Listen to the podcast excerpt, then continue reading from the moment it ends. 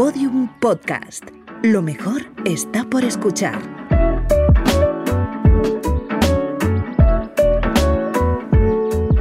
El podcast de Cristina Mitre, Summer Edition. Una producción de Podium Podcast con la colaboración de Sensilis.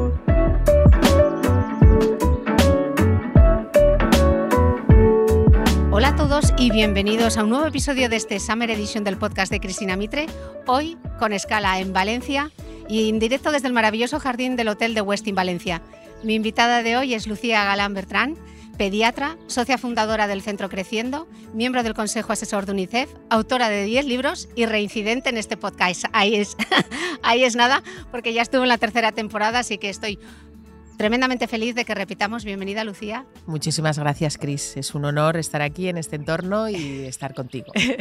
Lucía, en este podcast eh, yo he tenido la oportunidad de conversar con mujeres de distintas generaciones, de las millennials a la generación Z. Hemos hablado desde la vitrificación de óvulos, la, la infertilidad, del querer o no querer tener hijos, pero hasta ahora no había charlado con ninguna mujer de mi generación. Nosotras somos la X, las que hemos nacido entre 1969 y 1980, sobre los hijos adolescentes. Y justo este es uno de los hilos de tu último libro, La vida va de esto, pero antes de lanzarte la primera pregunta, como estamos al aire libre y aprieta un poquito el sol, si me permites voy a dar un consejo de salud súper importante para la prevención del cáncer de piel. Todos los dermatólogos que han pasado por este podcast de Cristina Mitre coinciden. No hay mejor crema antiedad que un buen protector solar. Y yo amplíe su consejo con, con, un La cara no es negociable. En esta edición de verano del podcast vamos a grabar en directo y al aire libre, pero todos estaremos muy bien fotoprotegidos gracias a Waterfluid 50 Plus Anti-Aging and Light Texture de Sensilis, una crema solar tan ligera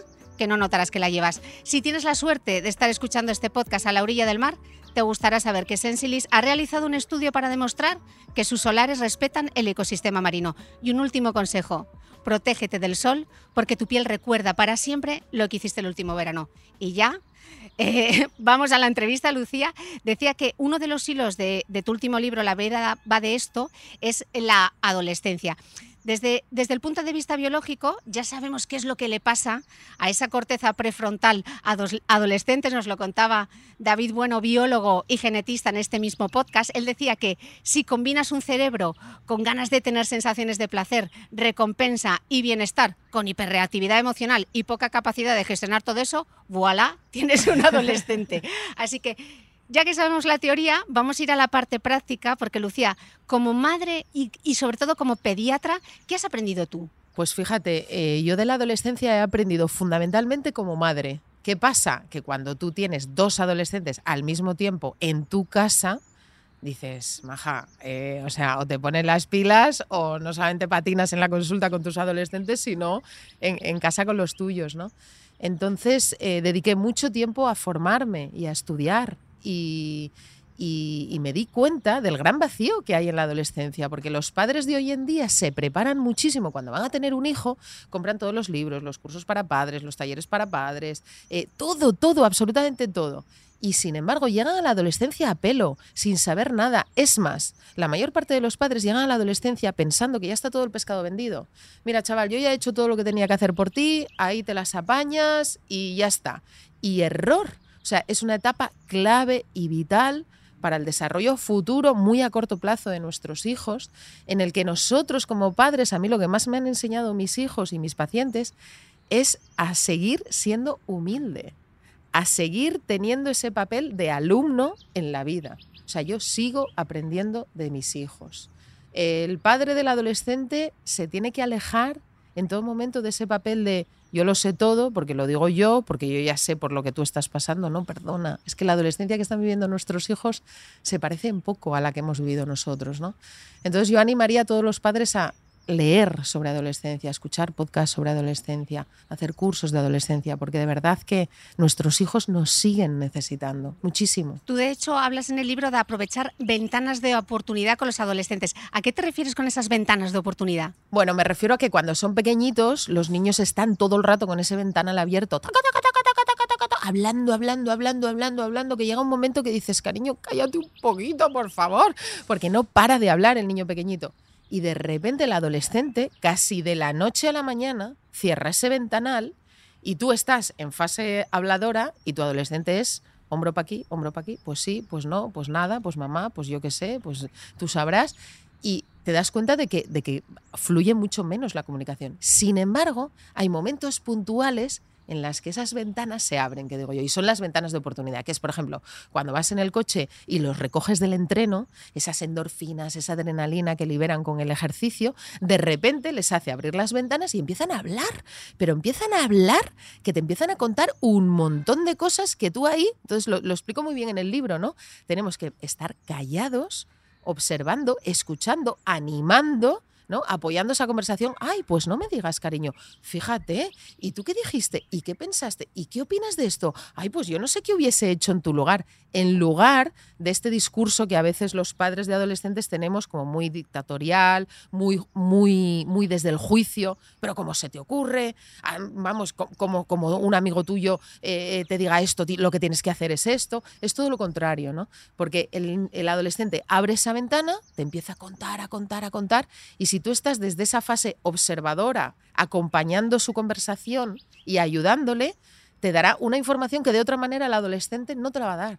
Si esa ventana la cierras con un juicio de valor, con una acusación, con una amenaza, con un automáticamente la ventana se cierra y el cerebro de tu adolescente lo que, lo que recibe es con mamá o con papá no puedo hablar de esto porque no hay comunicación, ¿no? Entonces, estemos atentos de esas, esas ventanas de comunicación, que a veces es en el momento más inoportuno. O sea, 11 de la noche, estás hecha polvo, estás ya en la cama y de repente, mensajito ayer de mi hija, mami, ¿puedes venir un momentito a la habitación que tengo que contarte algo importante? Y tú dices, ostras, ahora, pero es su ventana de comunicación, porque ahora mismo está abierta, entonces tienes que hacer un esfuerzo y ir, ¿qué pasa, cariño? No, es que fíjate, mi amiga, tal, tal, tal, tal. Luego esa ventana se cierra y a lo mejor no se abre hasta dentro de dos días, ¿no? Entonces, estemos atentos a esas, ventanas. Eh, das, de hecho, un consejo que me parece muy valioso. Dices que comparten menos tiempo contigo, y ha de ser así, pero te siguen necesitando y mucho. ¿Cómo podemos acompañarles, Lucía? Tenemos que acompañarles eh, alejados de todo juicio. O sea, lo peor que puedes hacer con un hijo adolescente es que se sienta juzgado. Y ahí sí que nos podemos sentir reconocidos la mayor parte de los adultos, porque a nadie nos gusta que nos juzguen, ¿verdad? Y con nuestros hijos pequeñitos estamos muy acostumbrados a decirles tienes que, tienes que, tienes que, siempre con ese papel de yo soy tu madre, lo sé todo, ¿no? Lo tienes todo controlado. Y con el adolescente, o sea, te alejas absolutamente de ese lugar, ¿no? Entonces, tenemos que acompañarles, tenemos que guiarles, por supuesto, tenemos que seguir marcando esos límites, nuestros adolescentes necesariamente siguen necesitando límites, pero desde el ensayo-error. Es él el que se, tiene equivocar, que se tiene que equivocar y es él el que va a aprender de sus errores. No tú de los tuyos o de no va a aprender de tus discursos, ni de tus speech, ni de lo que les cuentes. Entonces, es un, es un equilibrio difícil, ¿eh? porque tú hay veces que sabes que se van a equivocar y tienes que dejar que se equivoquen, pero siempre sabiendo que están dentro de tus líneas eh, fronterizas, de que no van a pasar más allá. Es decir, que si tú ves que se va a tirar desde una roca a siete metros, evidentemente le tienes que decir, cariño, no es buena idea, no tienes que dejar que se estampe. Pero en el resto del día hay infinidad de situaciones en las que tú ves que no es del todo adecuado, pero tienes que dejar que ellos experimenten, porque su, su etapa adulta va a venir forjada por esos ensayos, errores que van a hacer durante la adolescencia. Entonces, sin juzgar, apoyo incondicional, cariño, pase lo que pase, yo voy a estar aquí, ¿eh? Puedes contar conmigo siempre. Y esto es algo que les digo a mis hijos siempre, porque hay infinidad de temas, sexualidad, embarazos no deseados, drogas, alcohol, malas compañías, que tendemos a juzgar rápidamente, pero no, siempre tenemos que echar un paso atrás, escuchar lo que nos tienen que decir y hacer preguntas abiertas. ¿Y tú qué harías en esta situación? ¿Y qué te ha parecido esto que te ha dicho tu amiga que se ha ido de botellón con 13 años? ¿Tú crees que eso, cómo lo ves? En lugar de el juicio, ¿no? esas preguntas abiertas, que ellos sepan que con nosotros siempre tienen un lugar al que pueden volver. Escribe Elvira Lindo que estos jóvenes que te quitaron el sueño, te sacaron de quicio, te apartaron de experiencias fascinantes y noches de aventura, son los que ahora te proporcionan ratos de apasionada charla. Solo quien la prueba puede apreciar su valor, la maternidad o la paternidad años más tarde, porque como dice la escritora, pasada la adolescencia y su doloroso desapego, queda mucho por vivir con ellos y quizá Lucía deberíamos poner un poquito más el foco ahí también, ¿no? Sí, sí, sí, sí, fíjate. Eh, durante la adolescencia estableces unas conversaciones con tus hijos que no has tenido nunca y que probablemente ya nunca tendrás. Porque es ese momento en los que ellos tienen una búsqueda insaciable en su identidad sexual, intelectual, reflexiva, analítica, ideológica. Es ahí donde están sentando esas bases. Es ahí donde se está haciendo esa poda neuronal que explica fenomenal eh, David Bueno, eh, en, el que ellos, con todo lo que han aprendido hasta los 12, 13, 14 años, su cerebro dice, esto me sirve, esto no me sirve, esto me sirve, esto no me sirve. Y para hacer esa checklist de lo que sí vale, validan con nosotros, con nuestros padres, si estamos ahí. Si nosotros, si somos unos padres que no están presentes, van a validar con sus amigos o van a validar con las redes sociales lo que es correcto y lo que no es correcto. Entonces, es fundamental hacer ese acompañamiento. Yo siempre digo que la adolescencia es esa pista de despegue en la que la pista tiene que estar limpia y despejada, porque una mala piedra o un mal eh, fragmento en la, en, la, en la carretera puede desestabilizar completamente ese despegue hacia la vida adulta, ¿no? Todos lo sabemos, los riesgos a los que estamos sometidos en la adolescencia. Entonces, más que un riesgo en concreto, es que ellos tengan la sensación siempre de que nosotros estamos ahí y de que damos por hecho que van a cometer errores. Claro que sí, ¿quién no los ha cometido? Pero que aun con todo, les vamos a apoyar. Y eso es de una seguridad como adolescente, el saber, jo, es que yo, mi madre me lo decía, eh, mi hija me lo decía el otro día, dice, mamá, es que eh, mi amiga no se atreve a decirle esto a su padre. Y yo le digo, pero, pero ¿cómo no se lo dices? yo es que a mi madre se lo puedo contar todo. Que luego yo me fui a la cama y dije, seguro que todo, todo, todo, no. Pero que le haya salido de una forma tan natural, cuando yo a lo mejor a su edad ya no era tan asertiva en eso, y ojo, es que esto yo a mis padres no se lo puedo contar, pero que ella de una forma tan espontánea lo haya dicho, a mí me, me, hace ponerme una medallita y decir, bueno, Lucía, venga, va.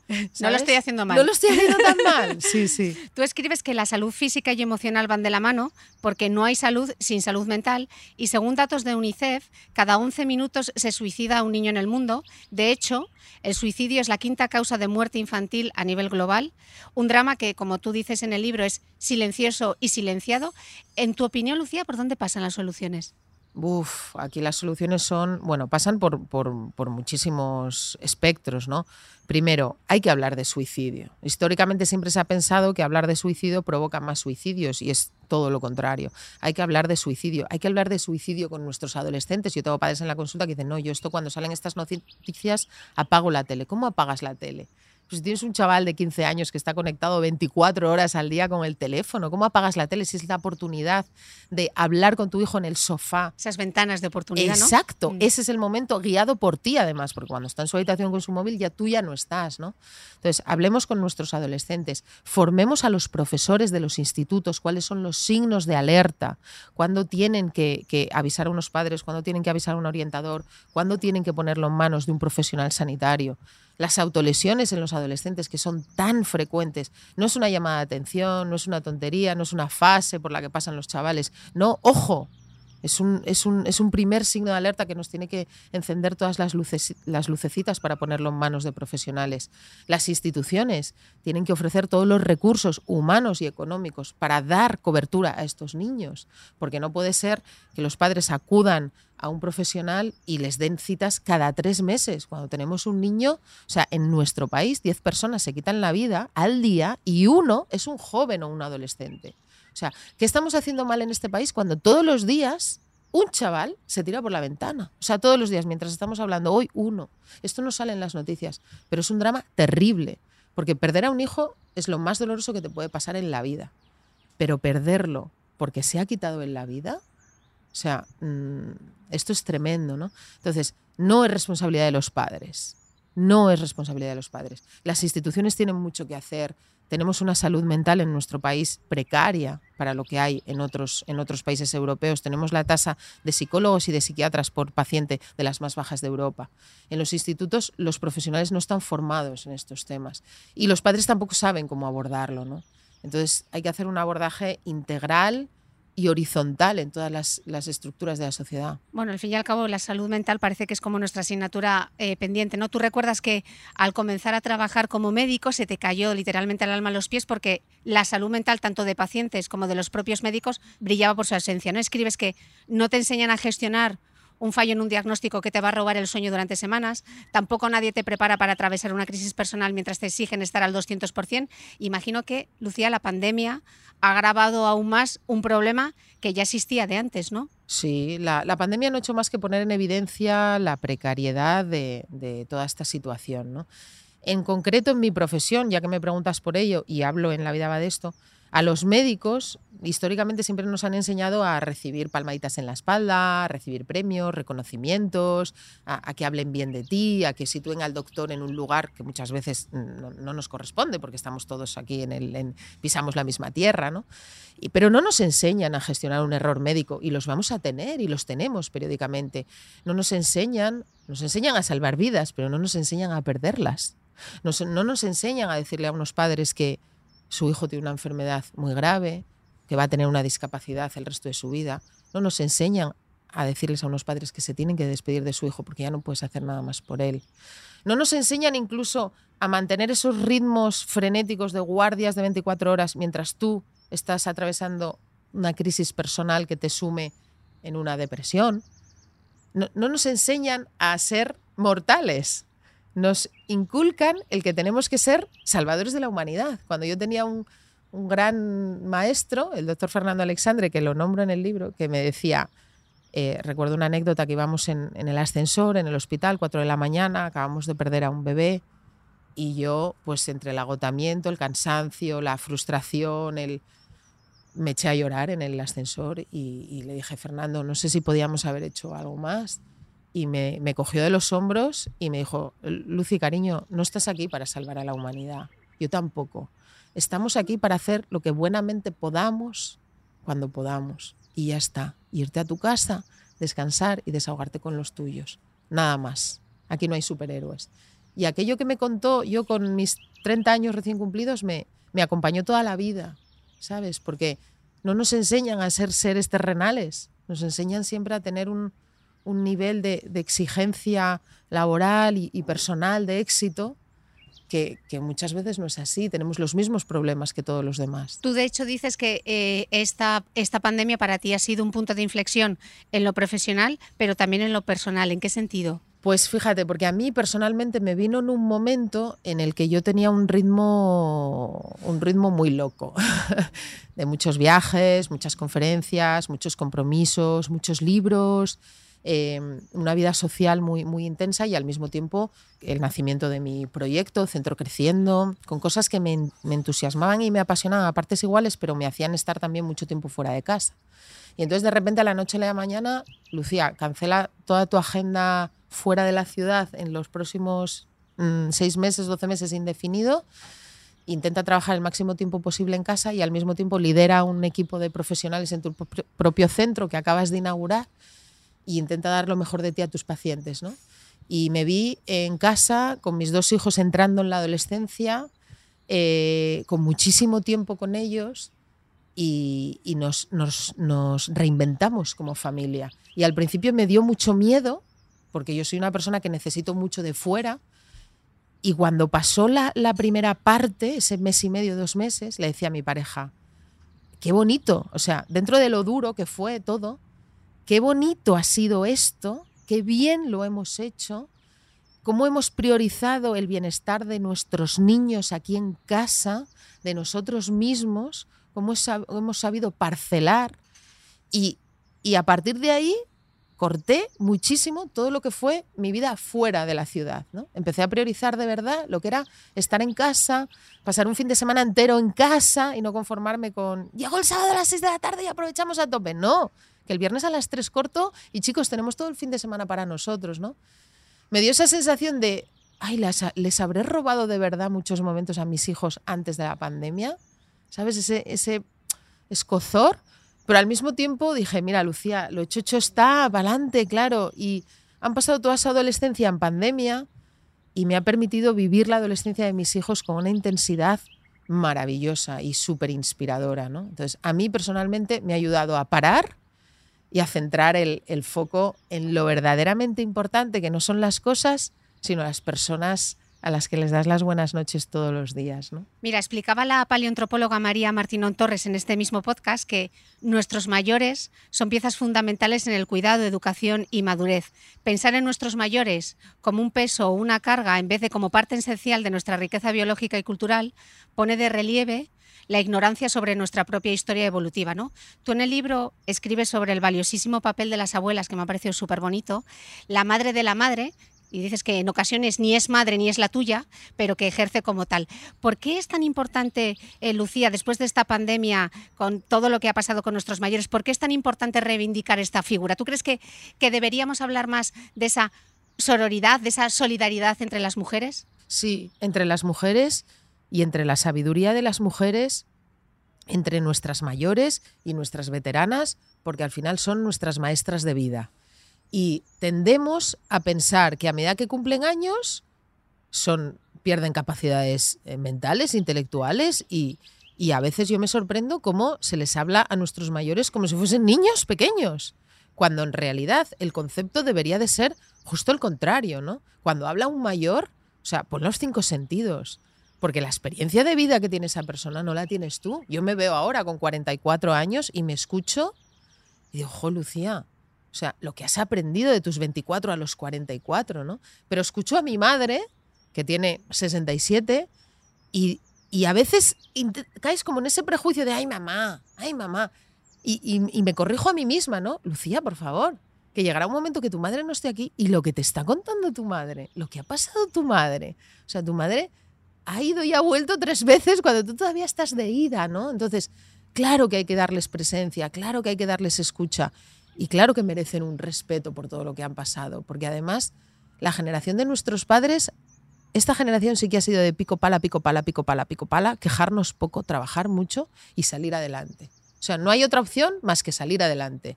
Yo creo que todos estaremos de acuerdo en esto, ¿no? Que nuestros padres, yo no escuchaba a mis padres quejarse. Era, hija, es lo que había había que tirar para adelante. Y yo cada problema que he tenido en mi infancia, adolescencia o ya en mi vida adulta, siempre he obtenido la misma respuesta. Cariño, hay que salir adelante, Adelante como los de Alicante, que dice mi padre. Y ahora a veces te encuentras a personas que se enrocan en el ¿por qué no? ¿por qué tal? ¿por qué cual? Que está bien quejarse, pero, pero esta visión que tienen los mayores de al final todo sale, al final siempre salimos, siempre hay salida, ¿no? yo creo que es muy bonito y es muy esperanzador para los que somos más jóvenes. Mira, vamos a echarnos unas risas porque me ha dado por buscar en Google literal, la mujer 40-50 para ver qué salía y en búsquedas relacionadas me ha aparecido esto. A ver. Sexualidad a los 40 años mujeres. Bueno, está ni tan mal. Una mujer de 40 años es vieja.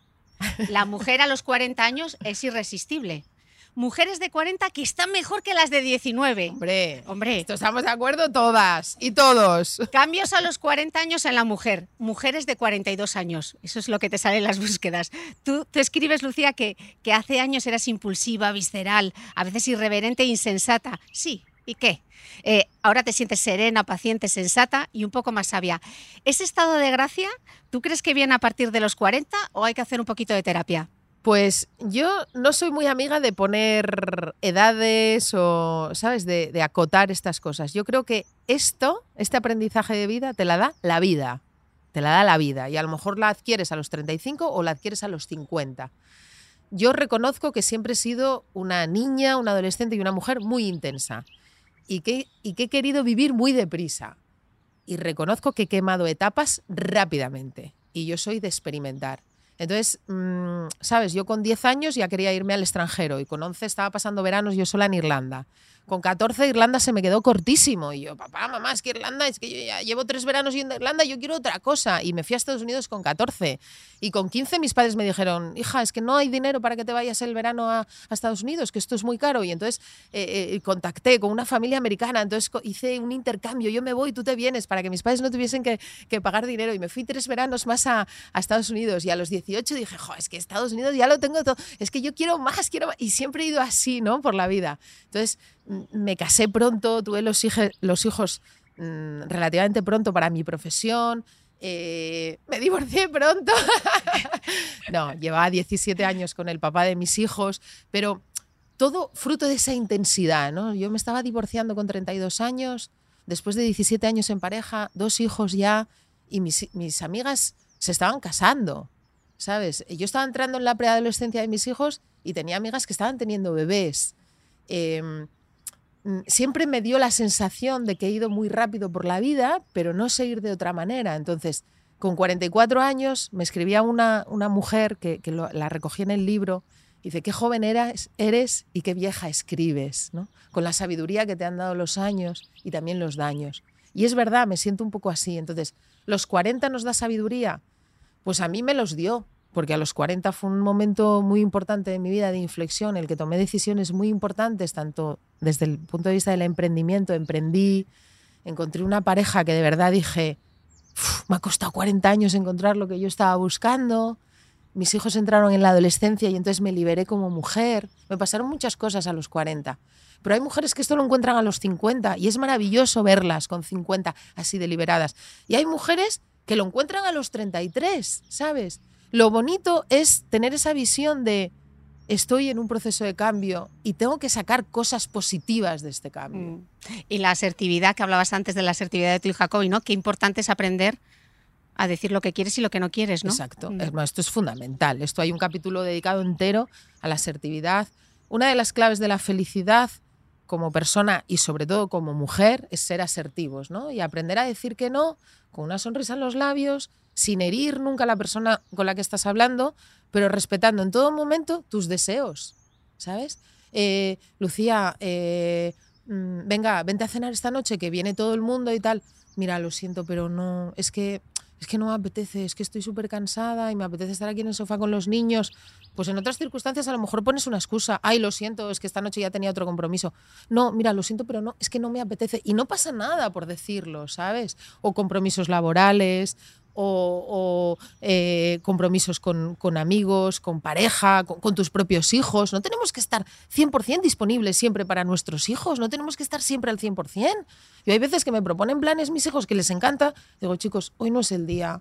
De verdad, es que hoy, hoy, hoy mamá no, no se encuentra bien y es que no me apetece este plan que me proponéis. Y no pasa nada. Pero tú eres así y tus hijos, sin darte cuenta, copian este patrón. ¿Sabes? Y es tan importante, porque tanto hablamos de poner límites a nuestros hijos y, los límites que, que tenemos que ponernos a nosotros mismos y a las personas que nos rodean. Oye, entiendo que estés enfadado, pero no me hables así. O sea, puedes estar muy cabreado, pero no me levantes la voz. Oye, ¿hay necesidad de ser desagradable? El otro día se lo decía a una, a una mujer en. Fui a renovar el DNI y con mi hija. Y, y la que estaba en la ventanilla, me sabe mal contar esto, pero os lo voy a contar. fue súper desagradable. O sea, fue súper desagradable. Me metió un corte ante una pregunta que no tenía, o sea, no, no había que pagar en efectivo, yo no tenía, entonces le dije que tenía que ir al cajero y le pregunté, eh, bueno, ¿dejo aquí a la niña o, o, salimos con la intención de dejar pasar al siguiente, ¿no? Porque el cajero estaba enfrente. Y me dice, ¿por qué preguntas? ¿Por qué me quieres dejar aquí a la, a la chiquilla? Yo, como si fuese una, esto una guardería. Así me contestó. Y mi hija, que mide lo mismo que yo, viste mi misma ropa, quiero decir que es una mujer y que podía haber esperado ahí o en otro lugar. Y ya me apoyé en la mesa, me acerqué a ella y le dije, ¿hay necesidad de ser así de desagradable? Y se lo dije, porque me sentó fatal. Y me sentó... Es que me sienta mal que la gente sea desagradable, porque no hay necesidad de ser desagradable. Y entonces mi hija ha cogido esa frase y ahora la dice muchísimo a sus amigas. Chica, hay necesidad de ser así desagradable. Yo no hablo así. Me parece genial. Porque nos acostumbramos a, a, a, que la gente sea desagradable y no hay ninguna necesidad de, de aguantar estas cosas cuando tú encima cuidas mucho tu, tu, lenguaje ¿no? y tu amabilidad con los demás. Pues así se lo dije. ¿Sabes lo que me contestó? Es que hacéis unas preguntas. Es que hacéis unas preguntas. Mira, ahí ya me callé, ¿sabes? Pero yo no voy a seguir. O sea, me agaché, me puse muy cerca de su cara y mirándole a los ojos le dije, hay necesidad de ser desagradable. Y me quedé más a gusto que un arbusto. Nos la apuntamos para hacer camisetas, Lucía. Eh, escribes una cosa buenísima, dices, me reconozco en madres de mi edad, con hijos adolescentes a las que veo guapas, atractivas, liberadas y con ganas, con ganas de comerse el mundo a bocados. Y zasca, Lucía, justo cuando mejor estamos, empezamos a ser invisibles. ¿Por qué? Bueno, ¿tú cuántas mujeres a partir de 50, 50, 60 ves en la publicidad? Ya. Sí, en este sentido, en imagen, te en refieres, imagen, imagen diseño, Y a las personas, lo decía Espido Freire en este podcast, a las mujeres mayores que ves no tienen ni flacidez y las canas las tienen perfectas. Ya, y están todas delgadas, Cris. Estamos en el mejor momento y desaparecemos. Escuchaba tu podcast esta semana eh, con esta, Con esta Amaya. chica. Sí, fantástica de meter barriga. Yo también soy de las que meto barriga, lo reconozco. Bueno, a ver, eh, sí, es verdad. Hay un sector eh, en este mundo en el que nos hacemos invisibles. Pero hay otro en el que nos volvemos tremendamente poderosas. Y yo, por ejemplo, hablando de, mí personalmente, yo es que me fijo, pongo el foco en las mujeres que me inspiran y ninguna tiene menos de 40 años, ¿sabes? Entonces, para mí es como que las que me inspiran eh, están muy presentes. Pero es verdad que si te vas al mundo de la publicidad o al mundo...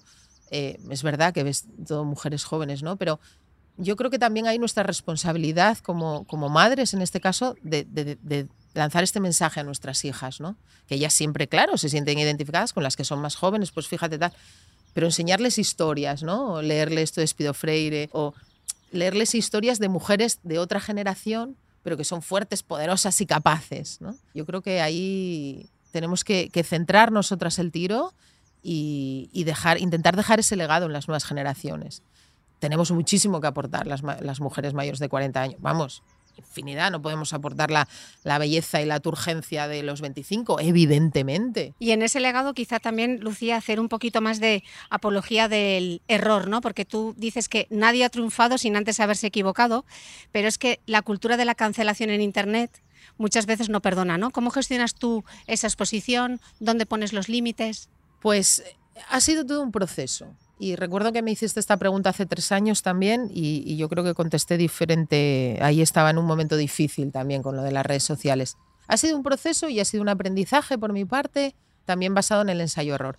Al principio me sentaba muy mal y me afectaba mucho personalmente y lloraba y, no entendía cómo había gente tan desagradable en la red y gente con tanto odio, gente que, te- que- que se divertía haciéndote daño gratuitamente, que mentía sobre ti, que te difamaba.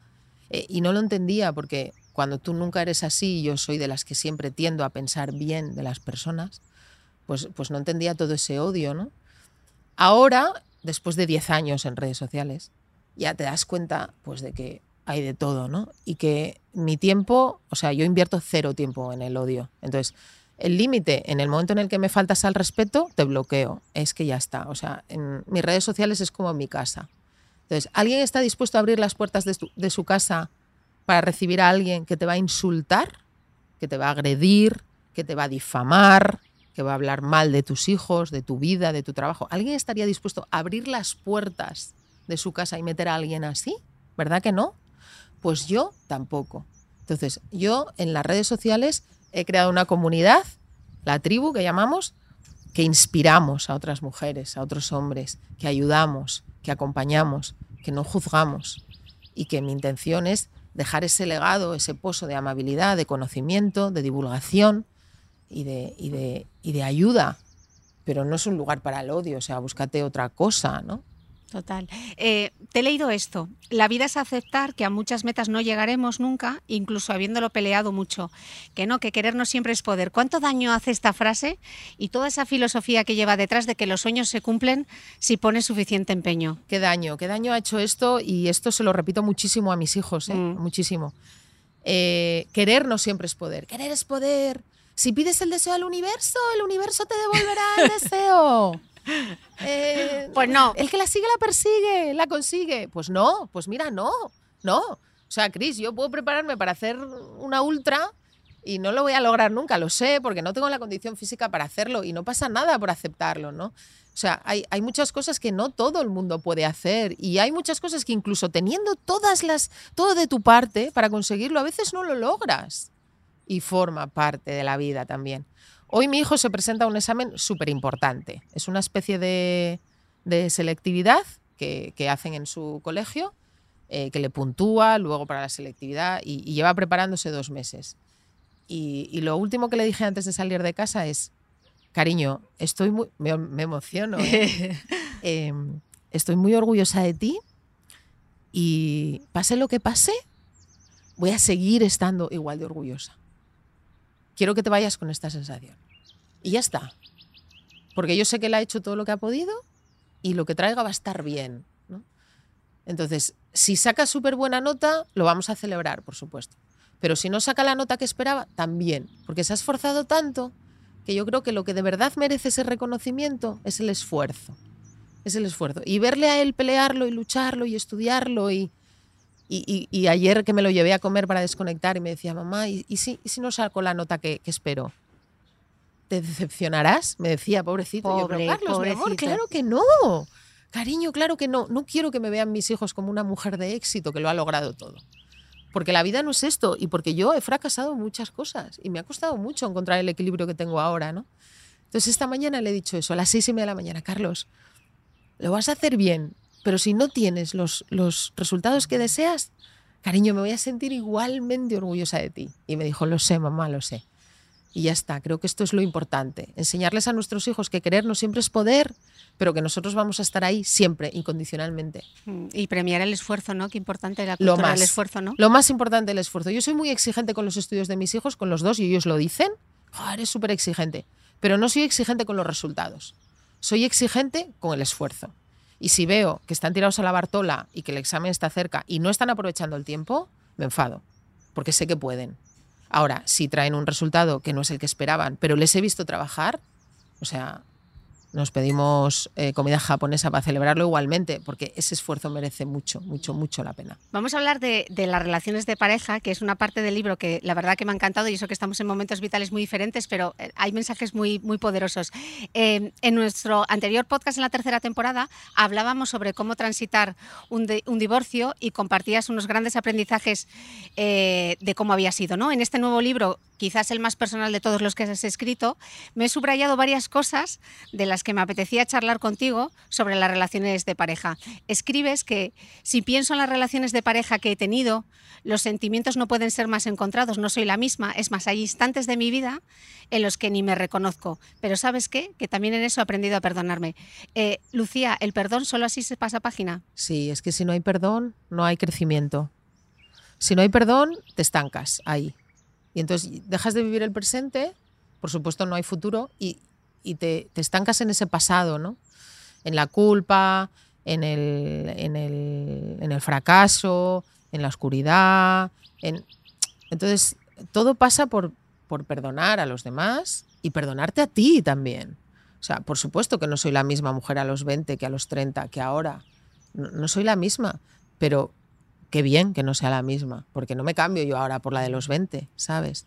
Entonces, en las distintas relaciones de pareja que he tenido y que no han funcionado, aún habiendo puesto todo de mi, de mi parte y siempre, una siempre tiene la sensación de que ha puesto más, ¿verdad? Siempre tiene, es que yo he puesto mucho más. Y, probablemente no sea así, cada uno pone lo que, lo que puede, lo que sabe, lo que, te, lo que te enseña la vida. Pero he aprendido a perdonarme, a decir, Lucía, esto ha estado muy bien, lo has disfrutado durante un tiempo, has, sacado valiosos aprendizajes, has sabido parar, has sabido identificar el momento en el que esto ya no iba a ser bueno para ti.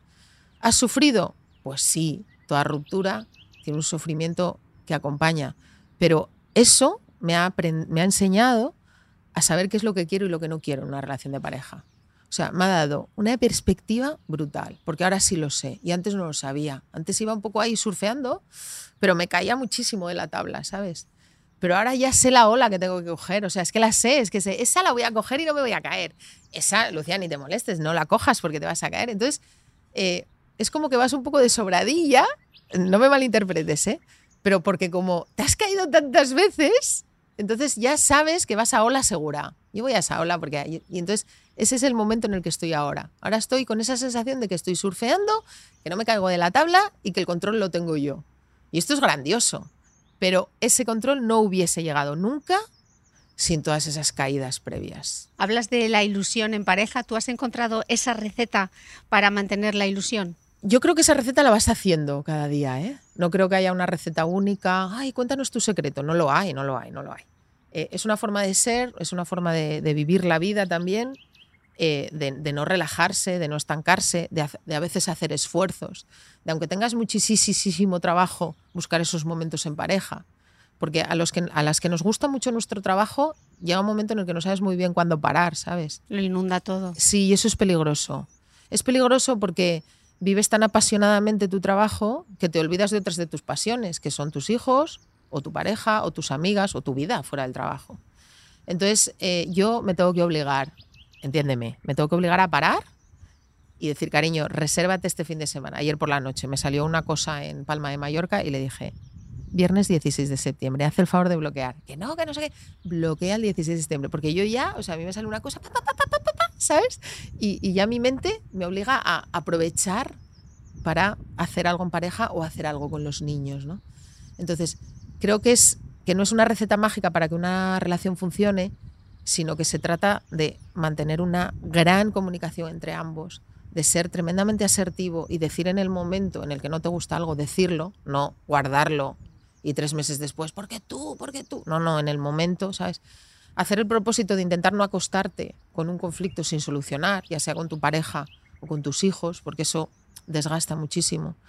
Y necesariamente buscar momentos de intimidad con tu pareja o con tus hijos, ¿sabes? Pero programarte, los que tenemos la agenda así de ocupada es, amor, el miércoles nos vamos a cenar tú y yo, intenta salir media hora antes que he reservado a las nueve y no es tanto esfuerzo, ¿sabes? Y luego lo disfrutas un montón y vuelves a casa a las 12 de la noche y dices, joder, qué bien nos ha venido esta cenita. Y ya está, ¿sabes? Que no es tan complicado. Entonces, eh, pasas por muchas fases. Hay momentos en los que a ti te apetece más, a él le apetece menos, o al revés.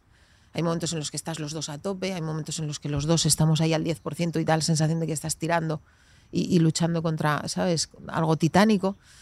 Pero yo creo que cuando hay esa conexión entre los dos, esa asertividad y esa comunicación y ese interés mutuo por encontrar momentos de intimidad, es, es, mucho más fácil que la relación funcione. Hablábamos justo antes de empezar este podcast, eh, cuando revisitamos películas de nuestra infancia y de nuestra adolescencia, es como el horror con las gafas del presente, ¿no?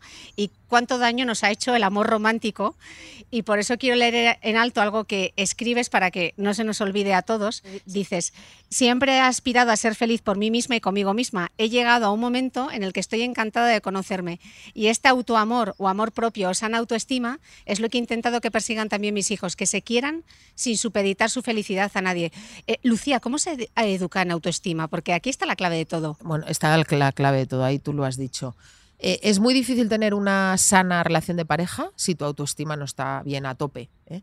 Eh, yo tengo que decir que este mérito es de mis padres, absolutamente. O sea, mis padres han sido para mí tan nutritivos emocionalmente. O sea, eh, yo era una niña, pues es verdad que siempre he sido muy segura de mí misma, pero no porque haya nacido así, ¿sabes? Porque he tenido unos padres que han creído en mí. Han creído en mí, a pesar de mis errores, de las veces que me he equivocado, de mis limitaciones en algunas cosas. Siempre han creído en mí y siempre han visto una salida. A veces yo lo veo en la consulta, hay padres que se enrocan en que sus hijos tienen que ser esto, tienen que hacer lo otro, o en la adolescencia o en la universidad tienes que ir por este camino, que son tus sueños, no son los de él. Digo, eres una madre maravillosa. Tu hijo ha nacido para cumplir sus sueños, no los tuyos. Entonces, mis padres, sin tener esos conocimientos, han sabido muy bien cómo enfocarnos a mi, a mi hermano y a mí, ¿no?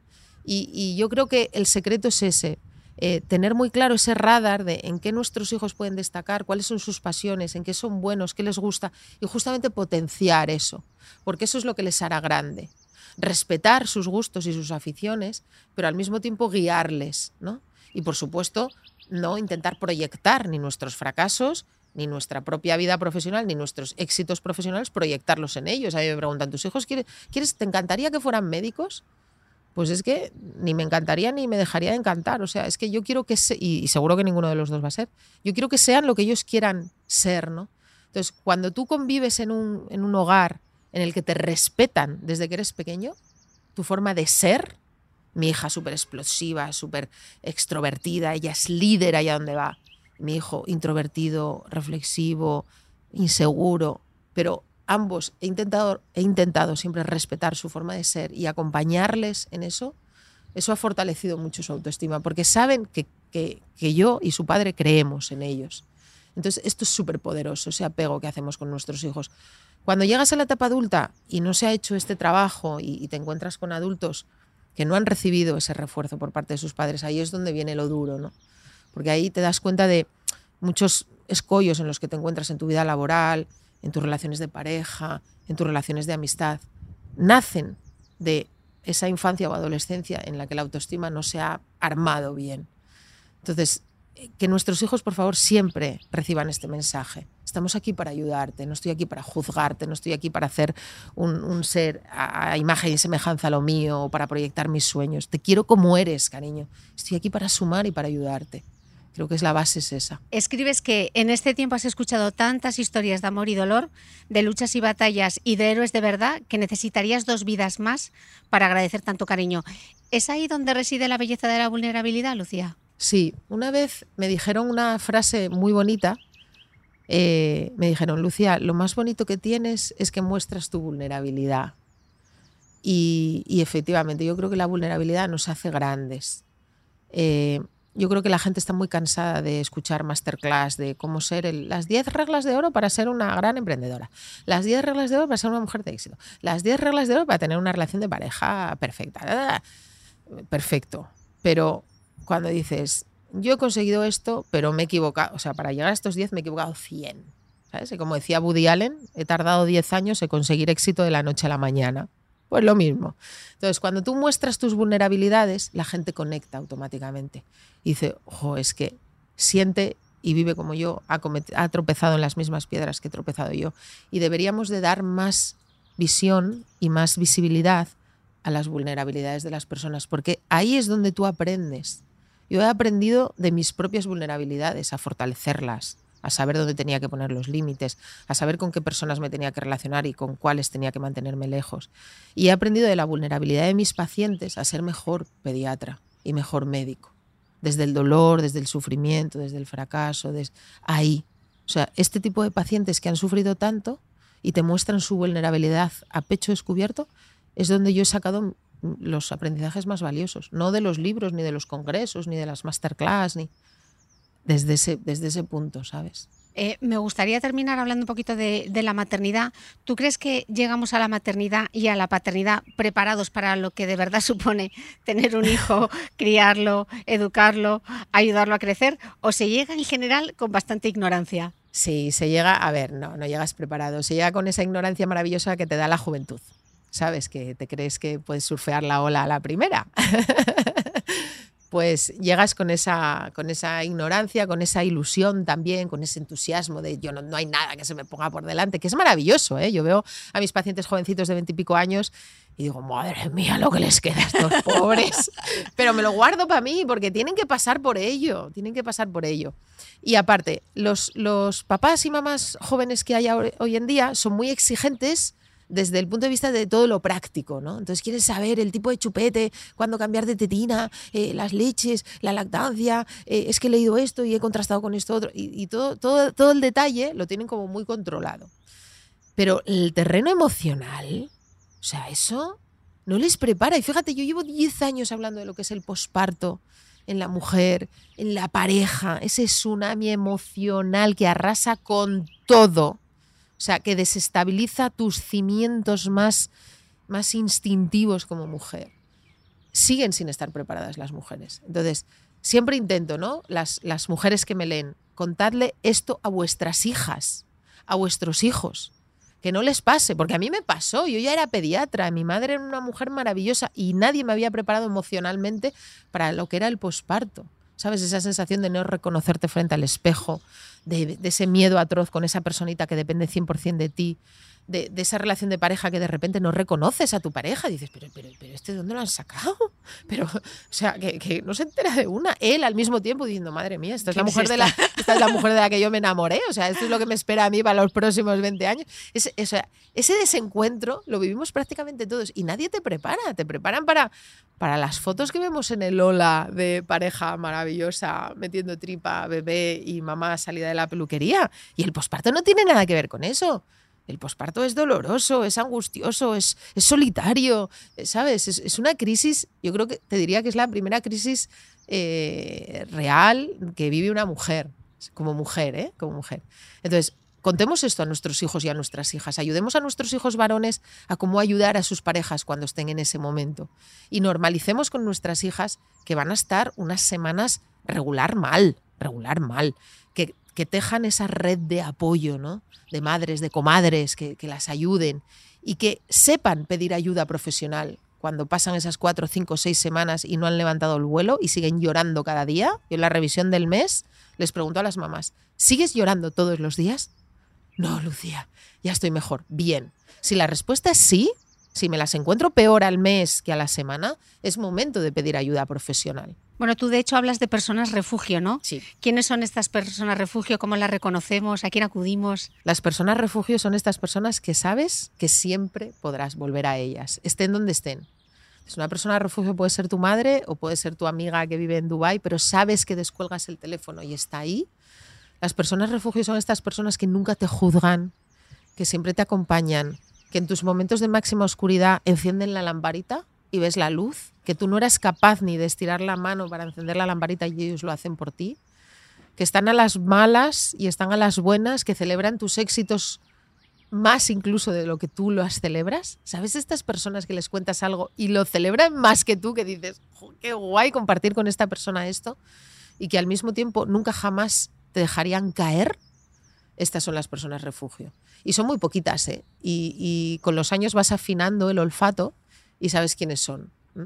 Entonces, busquémoslas y vamos a cuidar de ellas, porque a las personas refugio hay que cuidarlas, porque ellas, como nosotros, también tienen sus necesidades. ¿no? Eh, Lucía, para terminar, dices que cuando tuviste a tu primer hijo, Carlos, entendiste que la maternidad sería la responsabilidad más grande que ibas a tener en la vida y que querías hacerlo bien y hacerlo bonito, sobre todo hacerlo bonito. ¿Crees que lo has logrado? ¿Cómo puedes hacer bonita esa responsabilidad de la crianza de los hijos? Pues yo esto se lo pregunto a mis hijos mucho y tengo que decir que sí, que a pesar de, de las idas y venidas, de, de, los vaivenes a los que ellos mm, se han sumado necesariamente porque han sido mis propios vaivenes, los de su madre, eh, les he regalado una infancia bonita. Y yo este capítulo lo he cerrado ya porque ellos ya no son niños, entonces ya no les puedo hablar como niños, pero esta es una conversación que sí puedes tener con un hijo adolescente, ¿no? Entonces así a pecho descubierto y emocionándome hace no mucho, cenando con ellos dos, estábamos los tres solos, les dije, chicos, si tuvieseis que echar la vista atrás, ¿diríais que habéis tenido una infancia bonita?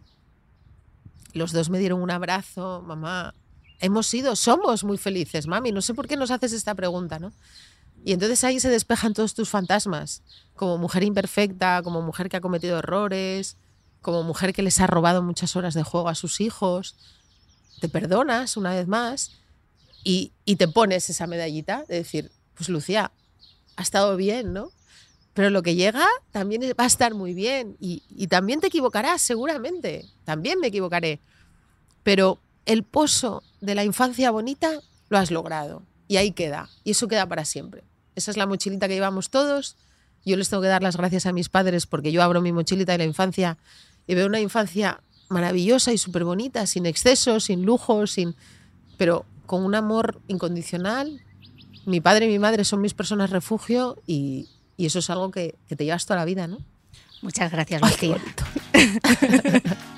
gracias, gracias Chris. de verdad. Gracias. Y a vosotros nos escuchamos de nuevo el próximo domingo.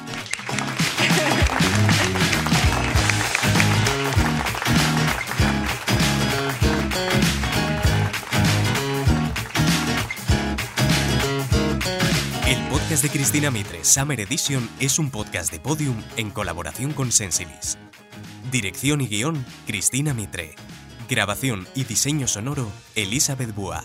Jefe de proyecto y coordinador de producción, Jesús Blanquiño. Producción ejecutiva, Lourdes Moreno Cazalla. Dirección de negocio digital de Prisa Audio, Rocío Echevarría. Agradecimiento especial al Hotel de Westin Valencia.